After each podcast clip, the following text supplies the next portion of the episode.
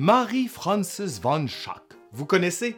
Bon, ok, attendez. Si je vous dis plutôt Lily Saint-Cyr, un peu plus, hein? Cette actrice américaine, reine du striptease à Montréal dans les années 1940, s'est rendue célèbre en défiant les autorités de l'époque. Et quand on parle des autorités, ben oui, c'est les autorités religieuses.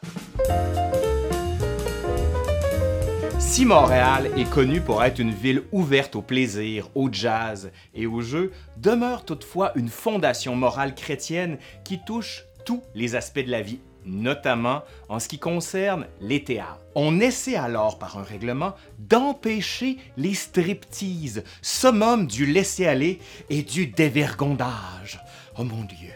Bon, le règlement interdit aux artistes de sortir de scène moins vêtus qu'à leur arrivée. Sans trop faire de cas de la chose, Saint-Cyr décide alors de faire un striptease inversé. Elle arrive donc complètement nue devant le public et prend son temps pour s'habiller progressivement.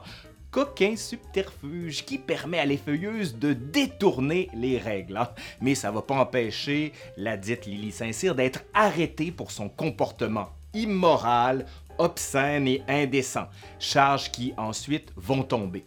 Lily Saint-Cyr a pu ainsi continuer à se produire au théâtre Gailletti, coin Saint-Urbain et Sainte-Catherine.